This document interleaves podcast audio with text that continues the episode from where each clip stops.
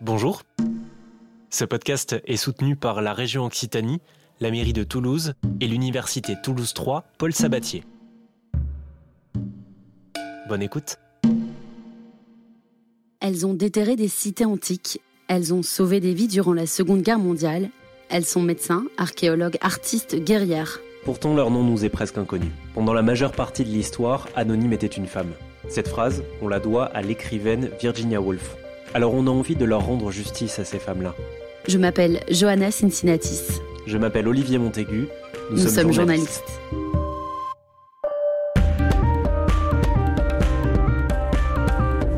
Tant mieux si j'ai cassé des murs et que maintenant la porte est un peu plus grande. La résistance, je n'en ai jamais parlé. Les jeunes dans des établissements scolaires me disent Oh, vous êtes une héroïne. Jamais de la vie. Je ne suis pas une héroïne. J'ai fait mon devoir. C'était à croire que les femmes ont complètement disparu alors qu'elles sont là. Elles sont totalement là, sauf qu'on les éclipse. Et moi, je ressens pas le besoin que les gens m'aiment. Par contre, c'est tellement rare les gens qui me comprennent. On vous présente une collection de portraits sonores de femmes au destin hors du commun. Des femmes de Toulouse et de la région Occitanie. Ces femmes auxquelles on ne pense pas ou plus, mais qui, nous l'espérons, vous resteront bien en tête.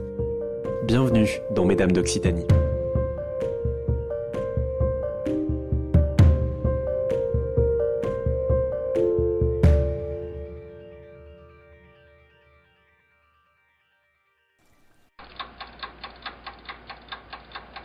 Une pincée de curiosité, un caractère bien trempé, un zeste d'ambition et surtout, surtout, une bonne dose de culot.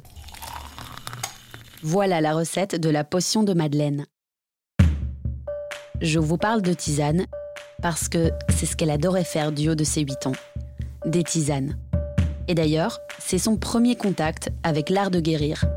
C'est cette appétence qui fera d'elle la première femme de France à accéder aux études de médecine. La première doctoresse. Oui, oui, c'est comme ça qu'on disait déjà au 19e siècle. C'est elle aussi qui a pavé la voie pour les suivantes, comme Alessandra par exemple, professeure universitaire et chef de service en médecine vasculaire à Toulouse. Laissez-moi vous raconter l'histoire de Madeleine et celle d'Alessandra, médecin envers et contre tous. Vous écoutez Mesdames, épisode 4.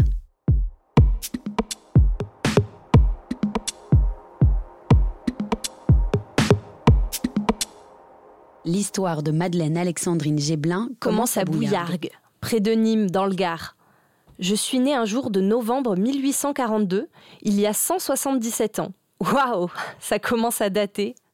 Mon père était charron. Ah, comme dans. euh, OSS 117 Oui, je sais, on me l'a fait tout le temps. Bon, je peux continuer? Euh, oui, pardon. Mon père est charron, donc, tout près de l'hôpital de Nîmes, c'est-à-dire qu'il répare des véhicules sur roues. Et souvent, l'hôpital fait appel à ses services. C'est comme ça que j'entre en contact avec ce qui deviendra ma passion, la médecine. Dès l'âge de 8 ans, je rencontre des infirmières. L'une d'entre elles me prend sous son aile. Je commence alors à l'imiter.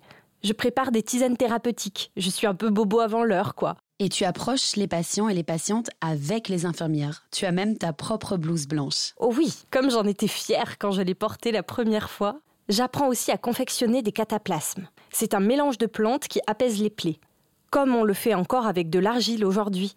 Je me familiarise avec le soin. Mais malheureusement, à 12 ans, nous partons vivre à Paris avec mes parents. Trois ans plus tard, on me marie, je n'ai que 15 ans. Tu épouses un certain Adrien Stéphane Bress, conducteur d'omnibus. Chauffeur Uber version 19e en fait. Oui, voilà. Il tire des charrettes pour la mairie de Lyon à l'époque. Nous nous marions, nous avons trois enfants. Je suis bien occupée, mais l'idée de la médecine ne me quitte jamais. Les années passent et en 1866, tu te décides. Tu te décides à aller voir le doyen de la faculté de médecine de Paris du haut de tes 24 ans. Votre échange se passe à peu près comme ça. Hein Attends, Johanna, on n'a rien compris là. Oui, ça va, un instant. Oh là là. Bon, voilà comment ça se passe. Bonjour monsieur. Je désire me consacrer à soigner les femmes et les enfants. Je viens, monsieur le doyen, vous prier de bien vouloir m'autoriser une inscription pour obtenir le diplôme de docteur en médecine. Vous verriez la tête du doyen. Vous voulez, madame, faire vos études médicales? Mais avez-vous vos grades universitaires, vos baccalauréats? Non, monsieur le doyen, mais qu'à cela ne tienne, Je les aurai. De quel pays êtes-vous? Du midi. Je m'en doutais. Sympa. Eh bien, jeune femme, votre audacieuse entreprise m'intéresse. Travaillez avec courage, et lorsque vous serez bachelier, revenez me voir. Je serai heureux de vous donner votre première inscription. Voilà comment tout a commencé.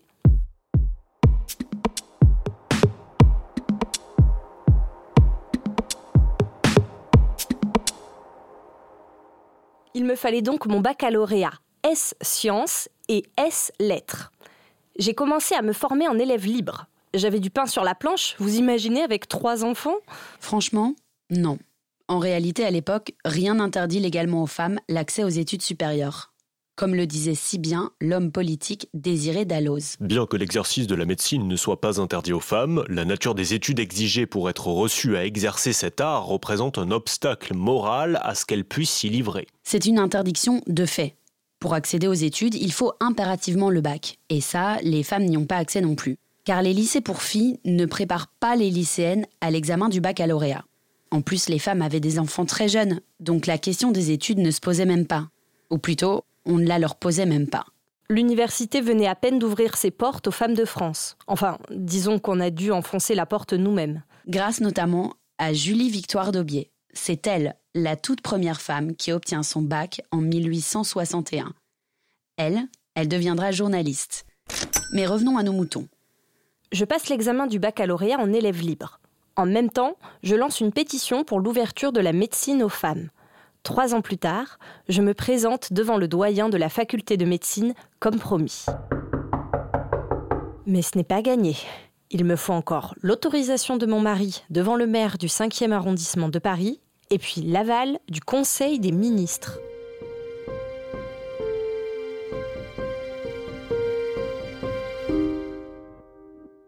Vous êtes quatre femmes candidates.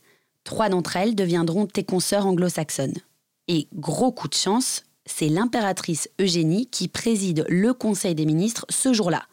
Bingo, elle te donne son feu vert et valide la pétition. 1868, te voilà officiellement en route pour la faculté de médecine. Mais dans la communauté universitaire et médicale, ça ne passe pas. On peut lire dans la Gazette des hôpitaux Pour faire une femme médecin, il faut lui faire perdre la sensibilité, la timidité, la pudeur, l'endurcir par la vue des choses les plus horribles et les plus effrayantes.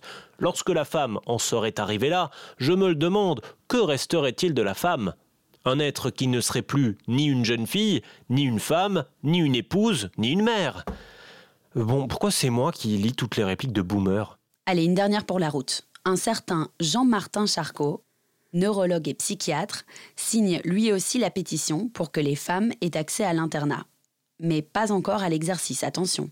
Sauf que c'est aussi Charcot qui affirme plus tard La nature des femmes n'en fait pas de bons médecins. De par sa nature, la femme n'a pas la force physique nécessaire au métier de médecin. Pour soulever le malade, la femme est faible, une semaine par mois durant ses menstruations. Puis on invoque aussi la nature esthétique. La femme est belle et délicate par nature, un total contraste avec la vulgarité des corps qu'elle peut être amenée à soigner, et puis elle est profondément dégoûtée par la vue du sang. Ah oui, quand même, c'est l'hôpital qui soude la charité, là, non? Oui, c'est un peu ça. Bref, Madeleine, on est en 1868. Tu entames donc tes études de médecine. J'étudie trois ans, notamment sous la supervision du professeur Broca à Paris. Ça me dit quelque chose ce nom. Normal, Paul Broca est un ponte de la médecine. Il était chirurgien, anthropologue, un chercheur très polyvalent. Il m'inspirait beaucoup. Si vous connaissez son nom, c'est surtout parce qu'il l'a donné à une ère de notre cerveau, l'ère de Broca, la toute première qui a été décrite, celle de la parole et de l'articulation des mots. À ce moment-là, on est en pleine guerre franco-prussienne. De nombreux confrères sont appelés au front. À Paris, nous manquons cruellement d'internes. Pierre-Paul Broca me nomme interne provisoire, un titre créé de toutes pièces pour moi. Alors vous imaginez bien ma fierté quand il a écrit Madame Bress a fait son service avec une exactitude que n'a pas interrompu le bombardement de l'hôpital. Son service a toujours été bien fait et sa tenue irréprochable.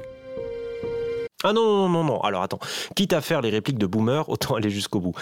Pierre-Paul Broca a profité de la réputation qu'il avait en matière de cerveau pour diffuser des théories racistes, en établissant une prétendue corrélation entre l'intelligence et la taille de la boîte crânienne. C'est avec cet argument qu'il a défendu la théorie selon laquelle les peuples dits primitifs étaient nettement moins évolués que les blancs. Idem pour les femmes. Selon lui, le poids, plus léger, de leur cerveau pouvait expliquer leur infériorité physique et intellectuelle. Voilà, comme ça, vous savez tout. On peut lancer la musique. Tu poursuis ton cursus théorique, c'est-à-dire tes cours sur les bancs de la faculté durant 12 ans. En parallèle, tu travailles au Muséum d'histoire naturelle et au labo du doyen de la faculté, celui qui t'avait mise à épreuve. 12 ans d'études qui se terminent par ton doctorat. Tu le passes en juin 1875. Il s'intitule De la mamelle et de l'allaitement. Je cherche à prouver que la composition du lait maternel s'adapte aux besoins du développement de l'enfant. Et visiblement, j'ai vu juste. J'obtiens la mention extrêmement bien. C'est comme ça que je deviens la première française docteur en médecine. Il ne faut pas oublier que la toute première femme à obtenir ce titre en France, c'est une Britannique, Elizabeth Garrett. Euh. Bonjour. Euh, oui, c'est à quel sujet? Il me semble que vous faites l'impasse sur un truc euh, relativement important quand même, non? Euh, c'est-à-dire? Ben, moi. Je m'appelle Marthe Conda. C'est bien ici le club des illustres oubliés? Oui, c'est un peu ça, oui. Et vous, vous êtes là pourquoi du coup? Eh bien, figurez-vous que c'est moi la première femme agrégée de médecine en France. Et je suis d'Occitanie, moi aussi, de Toulouse. Enfin, on n'est pas là pour se faire de l'ombre. Et puis, de toute façon, on n'est pas de la même génération, Madeleine et moi. Au moment où tu commences tes études de médecine, moi, je ne suis même pas encore née. Je vois le jour en 1886. Et grâce à toi, mon parcours est un peu moins compliqué que le tien. En fait, tu as pavé la voie pour moi. Tu t'es arrêté parce qu'on ne t'a pas laissé poursuivre tes études avec un externat. C'est ça. Mes pères reconnaissent mon travail. Une fois mon doctorat en poche, je souhaite présenter le concours d'externat et d'internat pour pouvoir pratiquer en milieu hospitalier. À cette époque, la théorie qui s'étudie à la fac est totalement dissociée de la pratique qui s'apprend à l'hôpital par le biais des concours. Concours dont on me refuse l'accès. Autoriser une femme, ça créerait un précédent que les médecins ne veulent pas assumer. Et il faudra attendre 1882 et 1885 pour que les femmes puissent enfin exercer la médecine à l'hôpital. Impossible d'aller au contact des patients, impossible d'accéder au titre prestigieux d'interne des hôpitaux, de chef de clinique et encore moins de chef de service. À cette époque, on estime que le rôle des femmes, même en tant que médecin, c'est de s'occuper de la femme et des enfants. Exactement. Alors, après ma thèse, je travaille sur l'organisation des crèches et des maternelles. Cette répartition des domaines d'études en fonction du genre, c'est pas nouveau. Aujourd'hui encore, certains domaines de la médecine sont l'apanage des hommes. Et puis le reste, bah c'est pour les femmes. Ah, c'est encore comme ça aujourd'hui? Eh bien, figure-toi qu'on en a parlé avec Alessandra Burat-Rivière justement. J'ai rendez-vous avec euh, le docteur euh, Alessandra Burat-Rivière. Française d'adoption, italienne de naissance, elle est professeure universitaire et chef de service en médecine vasculaire au Centre hospitalier universitaire de Toulouse. J'avais déjà discuté avec elle par téléphone de la répartition des postes parmi les chefs de service. Bonjour, ça va bien? Merci.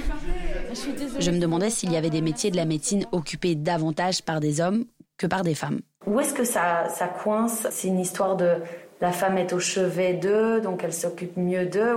Parce que vous m'aviez dit aussi qu'il y avait des postes qui étaient plus genrés hommes que femmes. Quand on avait parlé ça, de ça, c'était au niveau chefferie de service, service euh, plus clinique. En tout cas, les femmes ont eu plus rapidement accès à des postes apicaux, donc euh, de chefferie, au niveau des postes de laboratoire, anatomie pathologique, euh, la biologie, etc., que à des postes cliniques, historiquement. Et donc les postes dans les services de cardiologie, de pneumologie, médecine interne, euh, chirurgie cardiaque, euh, chirurgie vasculaire, etc., il y a, c'est des hommes. Je pense que c'est vraiment séparé le soin et, euh, La science. et le poste, oui. Les femmes sont, sont un peu au service d'eux. Je pense que la femme est vue et se voit comme quelqu'un qui est au service de l'autre. Et au service de l'autre, ça peut aller de, euh, effectivement, je m'en occupe quand il est malade, je m'en occupe quand il est faible, donc les enfants, les nounous, c'est toutes des femmes. Quand il est vieux, les personnes qui, qui font l'assistance aux personnes âgées, c'est des femmes. Dans les EHPAD. À 99%. Alors comme ça, la médecine est genrée. Il y a dans notre culture des postes plus généralement occupés par des hommes que par des femmes. On a, je ne sais pas depuis combien de millénaires, mais on est le personnel de service quelque part. Alors, je dis pas que c'est pas joli, c'est beau d'être au service de l'autre. Vous savez, euh, les médecins, euh, souvent on dit, bah, c'est une mission d'être médecin. Il y a du dévouement. Mais dans ce dévouement non intéressé et gratuit, je pense que les femmes se sentent plus en devoir de le faire. La gratuité de ces soins est plus euh, ressentie chez les femmes que chez les hommes. La crise du coronavirus nous a bien montré le manque de rémunération et donc de reconnaissance aussi des métiers dits féminisés. Infirmières, aides-soignantes, auxiliaires, des emplois majoritairement occupés par des femmes et surprise, très mal payés. Bon, y compris quand ce sont des hommes. Hein. Alors que les horaires sont les mêmes et les cadences aussi, sans parler du fameux dévouement. Mais j'imagine que de vos jours, les études de médecine sont ouvertes à tout le monde, indépendamment de si on est un homme, une femme ou entre les deux. Bien sûr. D'ailleurs, si on regarde les chiffres en hôpital aujourd'hui, on sait qu'en 2016, à Toulouse, on comptait même plus de femmes que d'hommes médecins au CHU. Elles étaient 887 contre 773. Elles sont plus nombreuses que leurs collègues hommes alors Exact. Mais attention, un chiffre doit être remis dans son contexte. Les femmes ont beau être plus nombreuses, quand on regarde les chefs de service, on constate qu'en fait, un poste sur cinq seulement est occupé par une femme. En fait, ça coince surtout au moment où on souhaite construire une vie de famille. Selon Alessandra, pour une jeune femme qui fait ses études, la question de la carrière ou de la famille se pose plus souvent que pour un homme. C'est pas nouveau, évidemment on le fait sentir en amont. Et au moment, c'est sûr que le virage, un virage important, c'est l'âge, euh, je sais pas mûr, mais au moment d'avoir des enfants, le moment d'avoir une famille, euh, le moment où on a envie de le faire. Et qu'on se sent peut-être un peu tiraillé entre euh, le travail et, la charge que, cela comporte.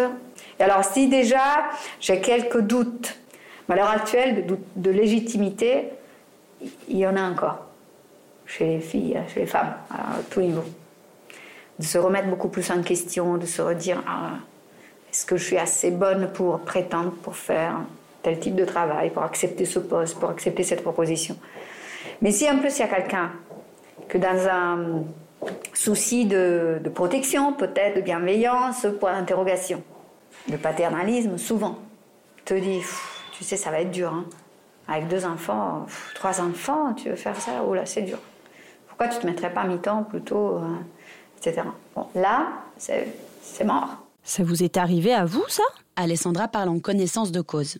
Avant de travailler à Toulouse, elle avait exercé à Paris. Et avant ça, elle avait fait son premier cycle d'études en Italie. Par le hasard qui est la vie, j'ai rencontré mon mari. Et du coup, après, je suis passée en France pour la, suite de, mes études, pour mon clinica. Et là, là aussi, ça dépend des personnes qu'on croise. La vie, elle est, j'ai croisé des, personnes qui m'ont donné la possibilité d'avoir ce clinica, le fameux clinica, euh, de faire de la recherche, du coup de publier. Donc j'ai commencé à avoir un, petit CV qui se tenait, mais là encore, euh, je n'envisageais pas trop cette carrière universitaire. Et même comme j'ai trois enfants, à certains moments, j'ai eu des collègues très bienveillants qui m'ont dit, mais pourquoi tu t'arrêtes pas? Pourquoi tu ne ferais pas un mi-temps plutôt qu'un temps plein? Ça serait beaucoup plus adapté, tu as trois enfants, tu vas t'épuiser. Euh. Vous voyez, ça c'est la phrase bienveillante, théoriquement. En pratique, euh, ça nous fait sentir qu'à un certain moment, on ne va pas être adapté à, ce qu'on fait. C'est des moments de remise en question. Quelqu'un qui te tapote sur l'épaule, qui te dit allez, vas-y, euh, encourage, ou qui te tape sur l'épaule pour que tu t'assoies quelque part. C'est pas pareil. Les études de médecine sont longues. Université, externat, internat, clinica, dans les centres hospitaliers universitaires comme le CHU de Toulouse, la chefferie de service est souvent confiée à des professeurs d'université qui exercent et enseignent. C'est un parcours de 10 ans au minimum. Ce parcours de 10 ans, il faut l'encourager très tôt. Donc il faut déjà que quelqu'un te donne envie de le faire. Et pour avoir envie de le faire, il peut te prendre par la main et te porter à le faire. Il peut aussi te donner envie euh, par son exemple et on se dit, bah tiens, j'aimerais bien devenir comme lui. J'aimerais bien devenir comme elle. on donne envie aux autres. Et il y a un moment donné là où il y a le décrochage. Et c'est là où, euh, soit effectivement, on encourage plutôt les garçons que les filles. Donc si j'ai une publication à faire, si j'ai un jeune envoyé en congrès, si j'ai... Euh, qui comporte les mettre un peu en difficulté quand même. Donc ça veut dire qu'il y, y a, aussi une cooptation Oui, absolument, bien sûr. Une cooptation. Et du coup, indirectement, on va quelque part proposer à quelqu'un. Et de l'autre côté, la réception du message aussi, je peux le proposer à tout le monde. Je peux proposer à tous mes internes, j'aimerais bien que vous écriviez quelque chose par rapport à, cette, euh, à ce cas clinique, etc. Et en avoir un qui le fait plus vite que les autres, qui a plus envie, qui vient vous solliciter plus souvent, qui a une appétence particulière vis-à-vis de ça. Et dans les deux sens, il y a un risque de, de reproduction, en fait du système. C'est-à-dire que on risque de proposer plus facilement à quelqu'un qui nous ressemble, dans lequel on se retrouve. Et donc pour un homme, ça va être peut-être plus facilement un garçon, point d'interrogation. Et ça, ça se voit au moment du recrutement hospitalier, quand on engage les médecins hospitaliers purs et les médecins hospitalo-universitaires, donc qui enseignent aussi à la fac en plus d'exercer à l'hôpital. On est quand même près de 200 ans après ma naissance. Et les choses n'ont pas tellement évolué finalement. Vous me dites que toutes les femmes ont de fait accès aux études, mais la profession ne se féminise pas par le haut. Plus de la moitié des docteurs en hôpital sont des femmes, mais chez les chefs de service, c'est une personne sur trois. Et alors, chez les chefs de service et professeurs universitaires, c'est à peu près de l'ordre d'une personne sur quatre qui est une femme.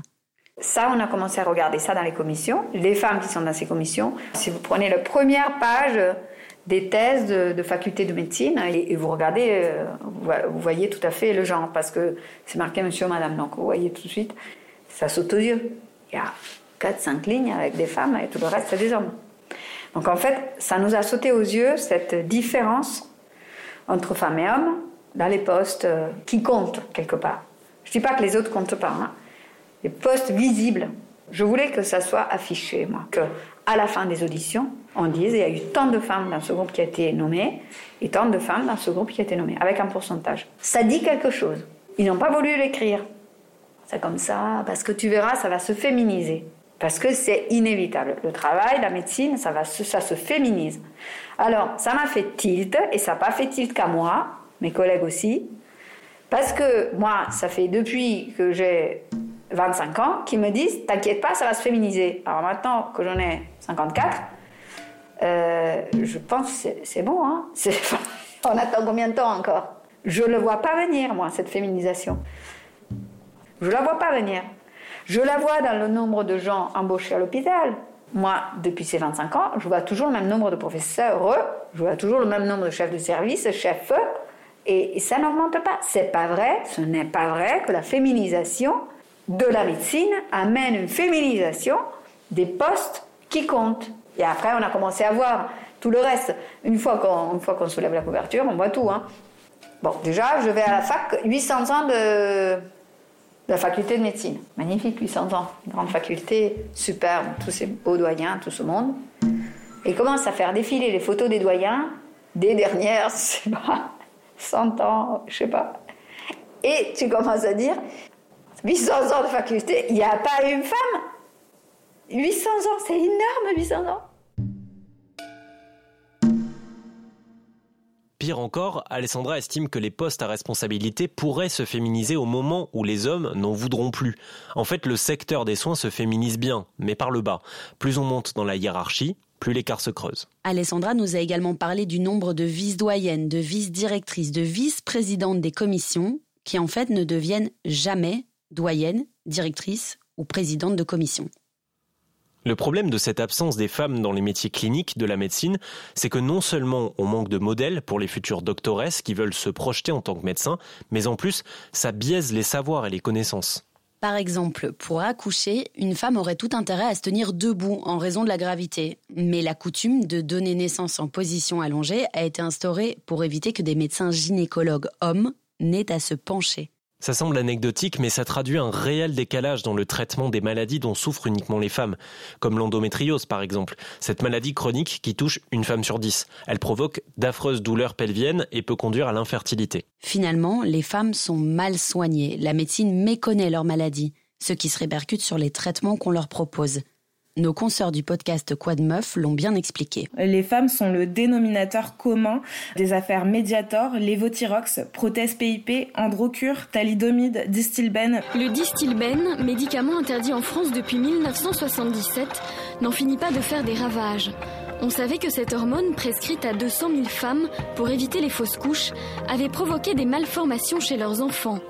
On apprend aujourd'hui que certaines malformations se retrouvent chez la troisième génération, c'est-à-dire les Ce sont les principales victimes des effets secondaires et en France, euh, comme ailleurs dans le monde, les femmes sont statistiquement plus nombreuses à subir les effets secondaires des médicaments. Elles sont aussi plus nombreuses à prendre des traitements, hein, ça c'est un fait, mais le gouvernement... Clémentine Gallo, Emeline Amétis citent des études réalisées aux États-Unis. Comme tu l'as dit tout à l'heure. Le Sex and Gender Women's Health Collaborative, présidé par euh, l'urgentiste américaine Alison McGregor, s'occupe de collecter des études sur les différences sexuées en médecine et en 2015, elle donnait une conférence TEDx intitulée Pourquoi les médicaments ont-ils souvent des effets secondaires dangereux pour les femmes? Et selon elle, force est de constater aujourd'hui que le corps de référence, le corps neutre, donc, dans la science reste masculin.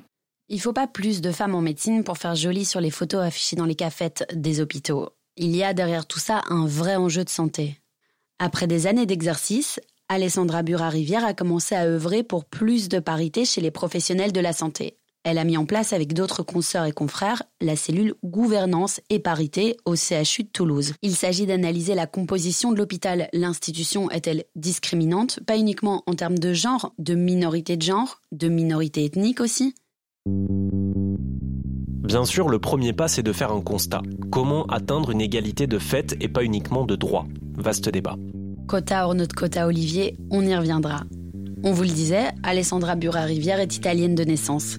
Ça me fait penser à la noble italienne Jacqueline Felici de Alemania. Tu la connais, Madeleine? Jacqueline? Mais oui, bien sûr Elle a exercé en France bien avant moi. En 1270, elle a été accusée d'exercice illégal de la médecine. Donc en fait, des femmes médecins, il y en a toujours eu. Exactement. Des femmes guérisseuses, soignantes, matrones, elles ont toujours existé, souvent en marge de la société, souvent pour chasser. Olivier, t'es en train de tout spoiler là. Ok, ok, je me tais. Mais les femmes et la médecine, c'est une longue histoire. Rendez-vous dans deux épisodes pour vous la raconter. Vous venez d'écouter le quatrième épisode de Mesdames, une série sonore soutenue par la région Occitanie, la mairie de Toulouse et l'université Toulouse 3 Paul Sabatier. On espère que ça vous a plu. Pour donner encore plus d'écho à ces histoires, vous pouvez nous attribuer 5 étoiles sur votre plateforme d'écoute préférée, vous abonner ou parler du podcast autour de vous. Pour aller plus loin sur les thématiques abordées dans cet épisode, rendez-vous sur notre site internet mesdames au pluriel podcast.com. Vous pouvez aussi nous suivre sur Instagram pour découvrir des contenus totalement exclusifs. Cet épisode a été écrit et réalisé par nous, Johanna Cincinnatis et Olivier Montaigu. Il a été produit par Pardy Productions. Le mixage de cet épisode et la musique originale sont signés Nathan Cohen. Merci à Annie Muka d'avoir prêté sa voix à Marthe Conda. Un grand merci à Alessandra Bura-Rivière de nous avoir reçus dans son bureau. Et merci à Marion Bermuca, comédienne et interne en médecine, d'avoir interprété Madeleine Bress. À la prochaine!